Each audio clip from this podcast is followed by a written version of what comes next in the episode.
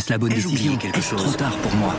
Prenez vos décisions d'investissement avec le soutien de Clarity AI. Gérez votre portefeuille tout en lui assurant une croissance durable grâce à l'association d'une IA puissante et d'une grande expérience de l'industrie. Notre technologie augmente l'efficacité des processus réglementaires, y compris ceux liés à l'article 29 de la loi énergie-climat. Réduisez les risques et atteignez vos objectifs de durabilité en vous basant sur des faits vérifiés et des méthodologies transparentes. Clarity AI, la technologie au service des décisions humaines. Rendez-vous sur clarity.ai et passez à l'action dès aujourd'hui.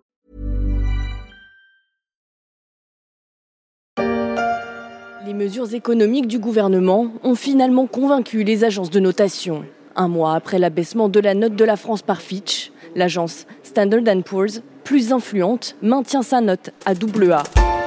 Ce coup-ci, ça passe encore. Vendredi soir, l'agence de notation Standard Poor's a maintenu la note de la dette de la France. Il y a un mois, son concurrent Fitch avait pris la décision inverse en abaissant la sienne. La France, entre deux, après une politique du quoi qu'il en coûte un peu trop coûteuse dans un contexte de remontée des taux. Le gouvernement est aussi pris entre la pression des marchés et la pression de la rue.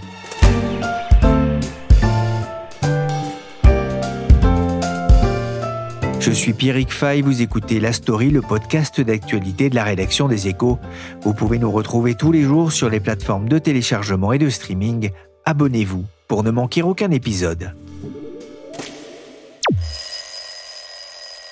Oh non C'est pas vrai, je vais encore télé. C'est pareil, mon nouveau jeu vidéo va être confisqué, c'est sûr. Rassurez-vous, Elisabeth Borne ne va pas être privée de télé et Emmanuel Macron ne va pas lui confisquer son nouveau jeu vidéo, à la différence des élèves de cette classe de CE2 de la région de Metz dans ce court métrage intitulé La mauvaise note. Mais la première ministre a bien reçu aussi une mauvaise note de la part de l'agence de notation Fitch il y a quelques semaines, A à moins pour la note de sa dette. Vendredi, Standard Poor's, rebaptisé S&P Global, n'a pas trop fait durer le suspense elle a maintenu la sienne avec une note de AA. Rien à voir toutefois avec le groupe norvégien.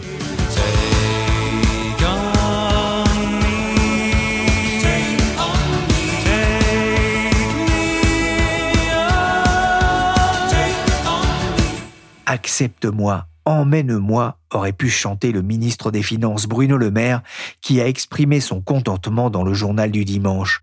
On va y revenir, mais avant, j'ai demandé à Guillaume Benoît de me rejoindre dans le studio de la Story pour qu'on évoque ensemble le rôle mais aussi le poids de ces agences sur les marchés obligataires. Bonjour Guillaume. Bonjour Pierrick. Vous êtes journaliste aux échos, chef du service adjoint du service marché. Alors d'abord un petit rappel, c'est quoi une agence de notation? Alors, une agence de notation, c'est une entreprise privée, on y reviendra, dont le rôle est d'évaluer la capacité d'un emprunteur à rembourser ses dettes. Alors, elles sont nées au début du XXe siècle, justement parce que les investisseurs qui prêtaient de l'argent voulaient savoir à qui ils prêtaient et quelles étaient les chances qu'ils récupèrent leur argent. Donc, ces agences de notation vont aller étudier les comptes au départ des entreprises pour euh, justement voir si elles sont solides ou pas, et puis leur attribuer une note qui reflète cette solidité on reviendra sur les notes, mais la meilleure, c'est le triple A, et ça peut descendre jusqu'à triple C, voire D, quand la situation catastrophique, elles sont en défaut. Alors au départ, ces agences de notation, elles notaient principalement les entreprises. petit à petit, elles ont élargi leur, leur champ d'application, et même aux États.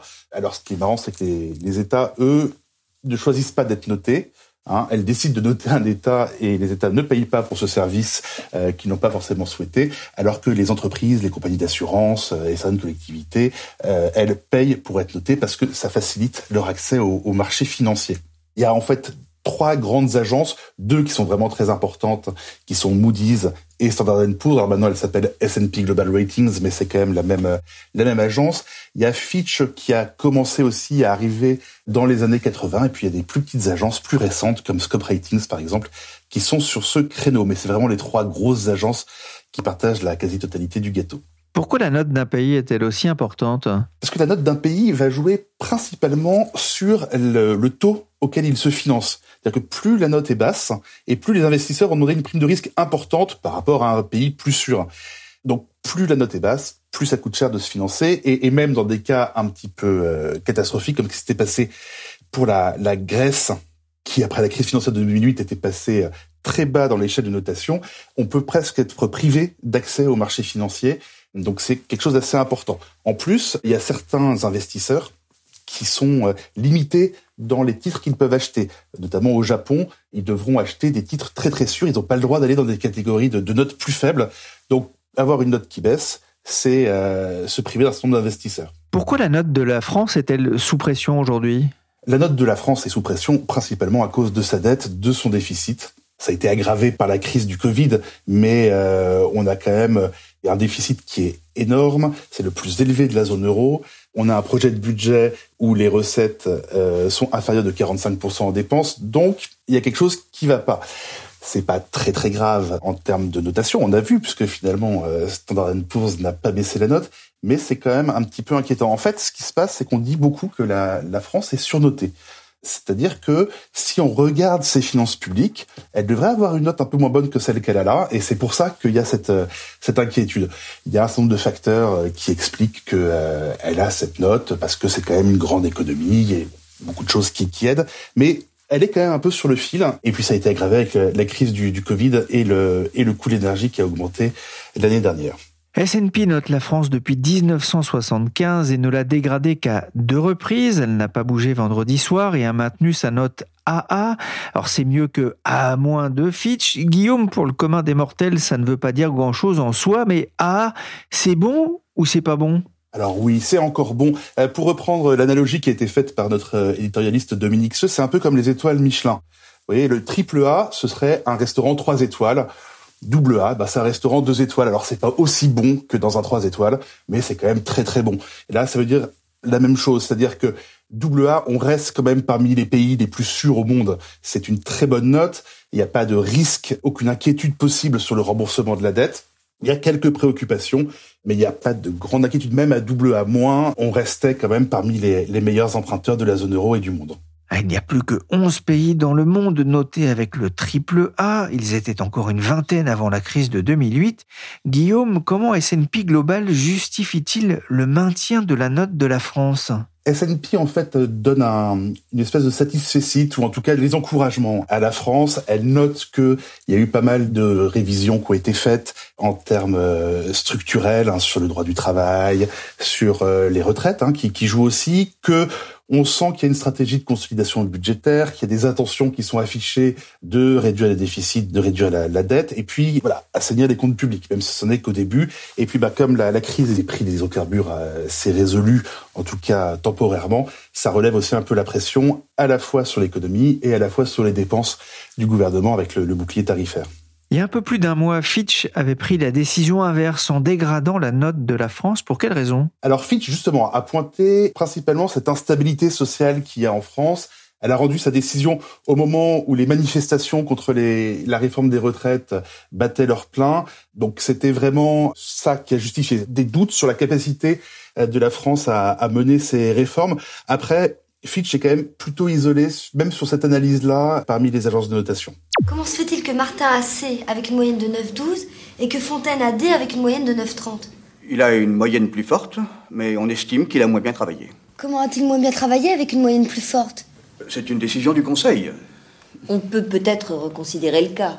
Alors, il y a la note, c'est important, hein, tous les élèves le diront. Il y a aussi le commentaire du prof et notamment pour les agences, la perspective d'évolution de la note. Ça aussi, c'est important? Oui, en fait, c'est très important parce que la note, c'est l'image des finances publiques à un instant T et euh, les conclusions qu'en tire l'agence.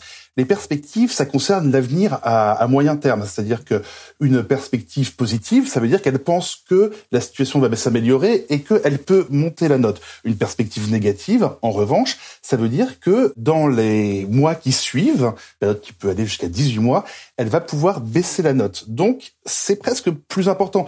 On disait par exemple que si S&P avait dégradé la note de la France et qu'elle avait laissé une perspective stable, bon bah c'était bon, voilà, ça venait entériner une situation un petit peu compliquée, mais on savait où on en était. Elle aurait mis à ce moment-là une perspective négative. Là, ça voulait dire qu'elle s'attendait à redégrader euh, la note, et là, ça aurait été beaucoup plus inquiétant. Donc oui, c'est très important de savoir euh, quelle est la, la vision de l'avenir qu'ont les agences de notation quand elles donnent leurs notes. La S&P Global avait abaissé en décembre dernier la perspective de la France à, négative. Cette perspective reste négative aujourd'hui, pas de changement non plus. Les agences de notation donnent-elles aussi des conseils ou du moins des orientations aux États pour éviter de, de nouvelles dégradations? Alors les agences de notation rencontrent assez régulièrement les gouvernements, notamment quand on s'approche de la notation, il y a un dialogue qui s'instaure principalement pour euh, que les agences vérifient leurs éléments, pour être sûr qu'elles donnent vraiment l'image la plus réelle possible de la situation des finances publiques et qu'elles en tirent euh, les conclusions euh, les plus les meilleures. Après, oui, ils peuvent aussi donner des conseils. Maintenant, les conseils, on les connaît, on s'en doute un peu.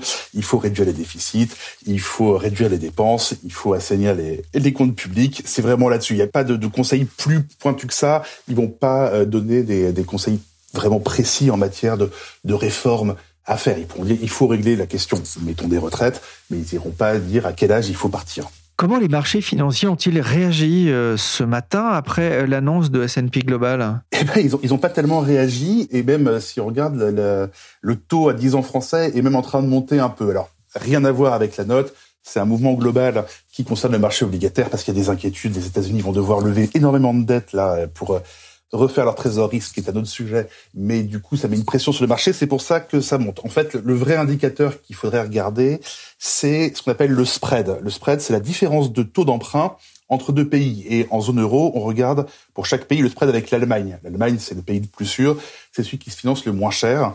Donc, on regarde. Et là, le, le spread France-Allemagne a légèrement baissé ce matin. Mais pour être tout à fait honnête, il n'avait pas spécialement augmenté non plus avant la décision de, de S&P, parce que les agences de notation, elles viennent quand même principalement entériner une, une situation qui est connue. Donc les marchés s'y attendaient, et même s'il y avait une dégradation, il y aurait peut-être eu un petit écartement du spread, mais pas tellement. Donc c'est assez classique quand on regarde, et même quand la France avait été dégradée les fois précédentes, cette différence de taux avec l'Allemagne n'avait pas beaucoup beaucoup bougé. Donc euh, voilà, c'est salué, euh, mais euh, il n'y a pas eu de, de conséquences euh, terribles. Ouais, c'est un soulagement quand même pour les comptes publics alors que la France n'a jamais autant emprunté sur les marchés financiers. Oui, j'imagine qu'à Bercy, le, le, soupir de soulagement a dû être entendu dans tous les couloirs, hein, parce que on est quand même sur euh, une année où la France va devoir lever 270 milliards d'euros sur les marchés. C'est un record, c'est énorme. Et donc, une note qui reste stable, c'est quand même plus rassurant pour eux. Après, comme on l'a dit, il y a la perspective. Et là, la perspective, elle est négative, c'est-à-dire que la France n'est pas sortie d'affaires.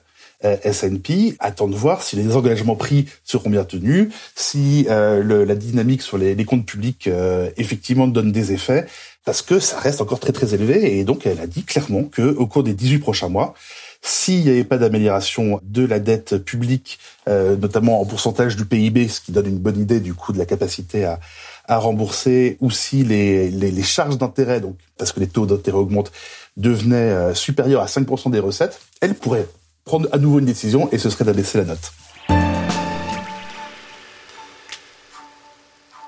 Guillaume, aux côtés de S&P Global et Fitch, il y a une troisième grande agence, c'est l'américain Moody's. Où en est-elle de, sa réflexion sur la dette française? Alors Moody's, elle, elle a rendu sa décision le 23 avril dernier. Elle a laissé sa note inchangée. Donc chez Moody's, c'est AA2, c'est l'équivalent du AA de, de S&P, et elle a sorti d'une perspective stable. C'est-à-dire que Moody's est quand même plus optimiste, considère que l'économie française est riche et diversifiée, qu'il y a des tendances démographiques qui sont favorables, qu'il y a des réformes structurelles qui commencent à apporter leurs fruits. Que bon. Donc ils sont plutôt euh, positifs, mais ils se méfient quand même un tout petit peu des changements qui pourraient intervenir sur le marché obligataire si le coût de la dette devait monter beaucoup plus, un peu comme S&P d'ailleurs, euh, ça pourrait peser sur le profil d'emprunt de la France. La France est l'un de ces pays où il y a des forces qu'il est impossible d'appréhender uniquement à travers les données macroéconomiques budgétaire. Ces mots sont de l'analyste de l'agence européenne Scope, cité par l'AFP. Scope, qui a abaissé récemment la perspective de la dette française à négative, elle justifie sa décision par les contestations sociopolitiques, notamment contre la réforme des retraites. Guillaume, cette imprévisibilité, cette image d'une France irréformable, c'est un, un boulet au pied de la dette française? Ça a été longtemps le, le cas. Euh, la France est, réputée pour être un peu, un peu difficile. Il y a donc d'autres forces, la force de son économie, qui justifie, comme on le disait tout à l'heure, que ben, elle, résiste. Après, comme on le voit, la vision des agences de notation est en train de changer un peu. On, donne crédit aux, aux efforts qui sont faits. Il y a un début de réforme. Donc, c'est là encore sous surveillance. Il y avait une espèce de l'impression d'une espèce de deal, même s'il n'est pas formulé comme ça, entre le gouvernement et les agences de notation, en disant bah écoutez, on tente de faire des réformes, lâchez-nous un peu de l'est pour qu'on puisse euh, acheter la paix sociale. Hein. J'exagère un peu, mais c'est ça quoi. Avec euh, le bouclier tarifaire sur l'énergie, comme ça, on fait passer les réformes nécessaires et puis après ça, on s'attaque au déficit. Donc on en est là. Il y a un regard qui change il y a une espèce de regard bienveillant sur ce qui se passe, mais au moindre faux pas, ça pourrait payer. Ce qui est sûr, c'est que si la réforme des retraites n'avait pas été faite, et on verra comment ça évolue là, mais enfin, si elle échouait finalement, là, la dégradation serait quasi inévitable. Standard Poor's a donné du temps au gouvernement. L'agence mise sur une baisse du déficit budgétaire de la France à 3,8% en 2026 et elle estime que la dette restera supérieure à 110% du PIB. Pas de quoi donner une grosse marge de manœuvre à l'État, alors que 71% des Français jugent que le niveau de la dette publique est inquiétant, selon un sondage ELAB pour les échos et l'Institut Montaigne, un sondage à retrouver sur leséchos.fr. Le niveau de la dette préoccupe les Français et pas seulement les agences de notation. Comment l'exécutif a-t-il accueilli la décision de Standard Poor's? C'est la question que j'ai posée à Isabelle Fissek, journaliste au service politique des échos. Cette décision a évidemment été un soulagement important hein, du côté du gouvernement, mais j'allais dire un soulagement sans triomphalisme. Bruno Le Maire a, salué euh, un signal positif. Il a dit que cela euh, soulignait la bonne stratégie euh, financière euh, de la France. Mais je dis sans triomphalisme, eh bien parce que la perspective reste négative. La France reste euh, sous surveillance étroite. Et puis, S&P a quand même pointé quelque chose, la fragilité du fait de l'absence de majorité absolue à l'Assemblée nationale. J'allais dire, S&P a un petit peu remué le couteau dans la plaie parce que je vous rappelle que lorsque Fitch, en revanche, a dégradé la note de la France, eh bien, dans son analyse, il y avait une analyse politique qui d'ailleurs a fait bondir Emmanuel Macron. Il avait dit dans une interview à l'opinion au mois de mai que l'agence se trompe profondément, mais Fitch soulignait le fait que la France est difficilement réformable. Elle pointait les mouvements sociaux et donc euh, voilà, il y a quand même euh, cette fragilité politique qui est pointée par les deux agences. Donc c'est un soulagement, encore une fois, mais sans triomphe. La France sous surveillance des agences de notation, ça ne risque pas de changer. Il y a une semaine, la Première ministre Elisabeth Borne a indiqué sur Radio J que son ministre de l'économie, Bruno Le Maire, avait eu des discussions très étroites avec SNP pour éviter une dégradation. La stratégie du, gouvernement a fonctionné? On peut dire que la stratégie, oui, en tout cas temporairement, là, elle a quand même un peu réussi puisque la note de la France n'est pas dégradée par S&P. Et pour Bruno Le Maire, qui s'est quand même beaucoup euh, engagé, beaucoup exprimé là-dessus, qui a souligné à quel point il avait discuté de façon étroite avec euh, les agents de S&P, eh bien, euh, pour lui, c'est un peu une, une petite victoire personnelle, d'autant qu'il se souvient, sous Nicolas Sarkozy, il était un de ses ministres, hein, la note de la France avait à l'époque été dégradée et c'était à l'orée d'une nouvelle campagne présidentielle pour Nicolas Sarkozy. Bruno Le Maire, je pense, a été euh, profondément marqué par le choc que ça a constitué à l'époque et par le handicap quand même dans les milieux économiques pour la campagne de Nicolas Sarkozy. Donc euh, pour lui, oui, c'est une petite victoire personnelle et la stratégie du gouvernement, on peut dire qu'elle a un peu fonctionné. Il faut dire que le gouvernement avait essayé de donner des gages. La bamboche, c'est terminé. C'est un peu le message du gouvernement à S&P Global. L'heure est aux économies. Le quoi qu'il en coûte a vécu. Le gouvernement a pris des mesures justement pour convaincre ces agences de, de sa bonne foi ou en tout cas qu'il était dans la bonne direction. Alors déjà, Bruno Le Maire encore une fois, hein, euh, et c'est son rôle après tout, c'est beaucoup mis en avant. C'est lui qui, euh, au moment du budget, avait dit la France est à l'euro près. Alors jusqu'à présent, on n'avait pas bien vu la France à l'euro près, mais c'est vrai que ces derniers jours et ces dernières semaines, eh bien, euh, le gouvernement a mis en avant d'une part que pour le budget qui est en préparation, hein, le, budget 2024, ce qu'on appelle le projet de loi de finances, le PLF 2024, eh bien, Elisabeth Borne, la première ministre, a demandé des économies à chacun des ministères de 5 5%. Et Bercy, je peux vous le dire, a fait une pression assez importante pour que la lettre demandant ces 5% parte de Matignon vers l'ensemble des ministères. Par ailleurs, Bruno Le Maire a aussi annoncé un surgel hein, de 1% des crédits euh, pour cette année. Donc vraiment, le gouvernement essaie de montrer, et en répétant encore une fois, le quoi qu'il en coûte, euh, c'est terminé, essaie de montrer qu'il va faire des efforts.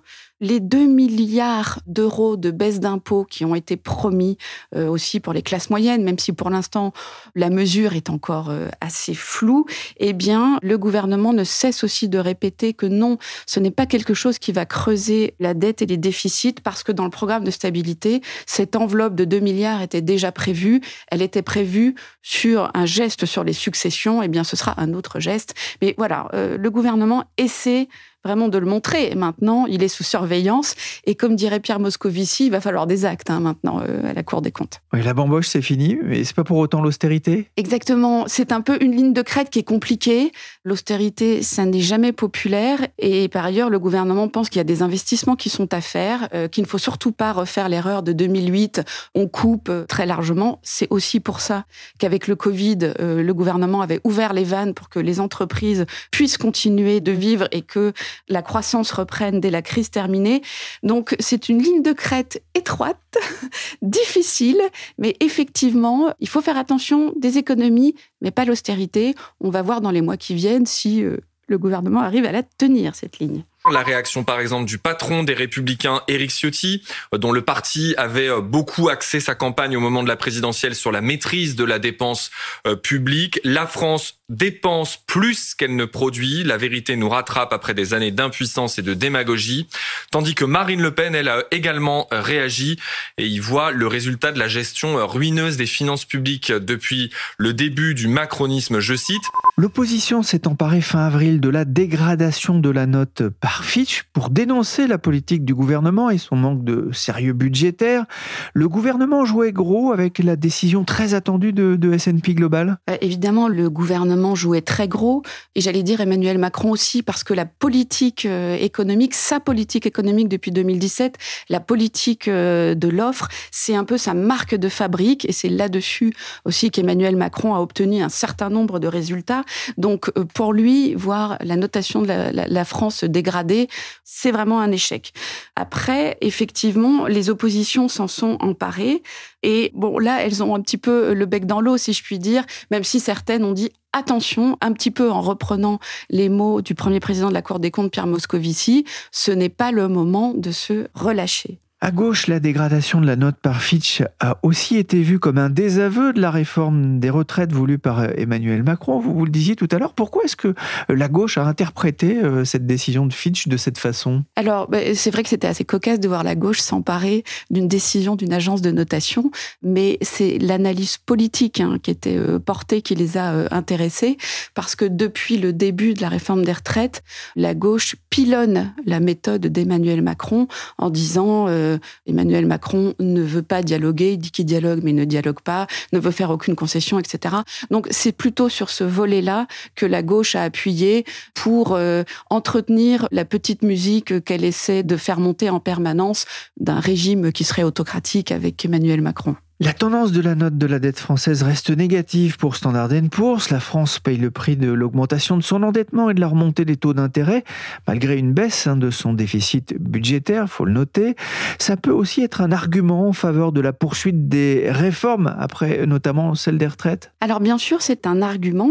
Et d'ailleurs, Emmanuel Macron l'avait utilisé euh, dès le mois de mai, encore une fois, dans cette interview à l'opinion, où il disait, malgré euh, la majorité euh, s'il y a la volonté de l'exécutif de continuer d'avoir un agenda réformiste, ce qui est le cas, je cite, hein, c'est entre guillemets, nos institutions ne sont pas bloquées. Il avait fait valoir le fait que, malgré cette majorité euh, relative, eh le gouvernement arrivait à faire passer des réformes euh, difficiles même si c'est au prix euh, d'un 49.3, mais il a fait réexpliquer, le 49.3, c'est dans la Constitution. Je cite encore une fois, entre guillemets, il n'y a rien de plus démocratique que cela. Alors, on voit que ça a été un débat et ça reste un débat, mais c'est tout à fait euh, un argument euh, pour les gouvernements de continuer à, à réformer. Et j'allais dire, c'est un argument, le gouvernement l'utilise là pour le coup un petit peu comme, euh, encore une fois, Pierre Moscovici qui dit il faut continuer à réformer, pas pour les agences de notation, mais pour la France elle-même. Et d'ailleurs, Emmanuel Macron, en se donnant là un agenda euh, des 100 jours, continue. Mercredi, il y a la présentation au Conseil des ministres du projet de loi France Travail. Il veut tourner la page de la réforme des retraites en insistant à fond sur le plein emploi et en disant c'est aussi avec le plein emploi qu'on aura des rentrées fiscales, qu'on devra moins indemniser des chômeurs puisqu'ils seront au travail, etc., etc. Donc c'est vraiment cette stratégie-là qui est mise en branle. Et oui, oui, le gouvernement veut absolument euh, continuer. Et je vous dis, le, le premier axe, là, c'est le plein emploi. Merci Isabelle Fissek et Guillaume Benoît de la rédaction des Échos. Cet épisode de la story a été réalisé par Willy Gann, chargé de production et d'édition Michel Varnet.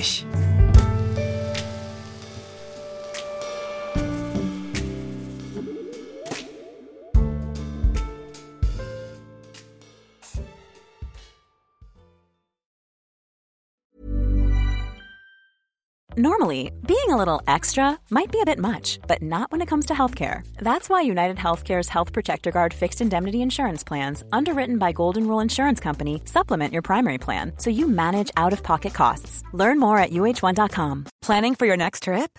Elevate your travel style with Quince. Quince has all the jet setting essentials you'll want for your next getaway, like European linen, premium luggage options, buttery soft Italian leather bags, and so much more and is all priced at 50 to 80% less than similar brands.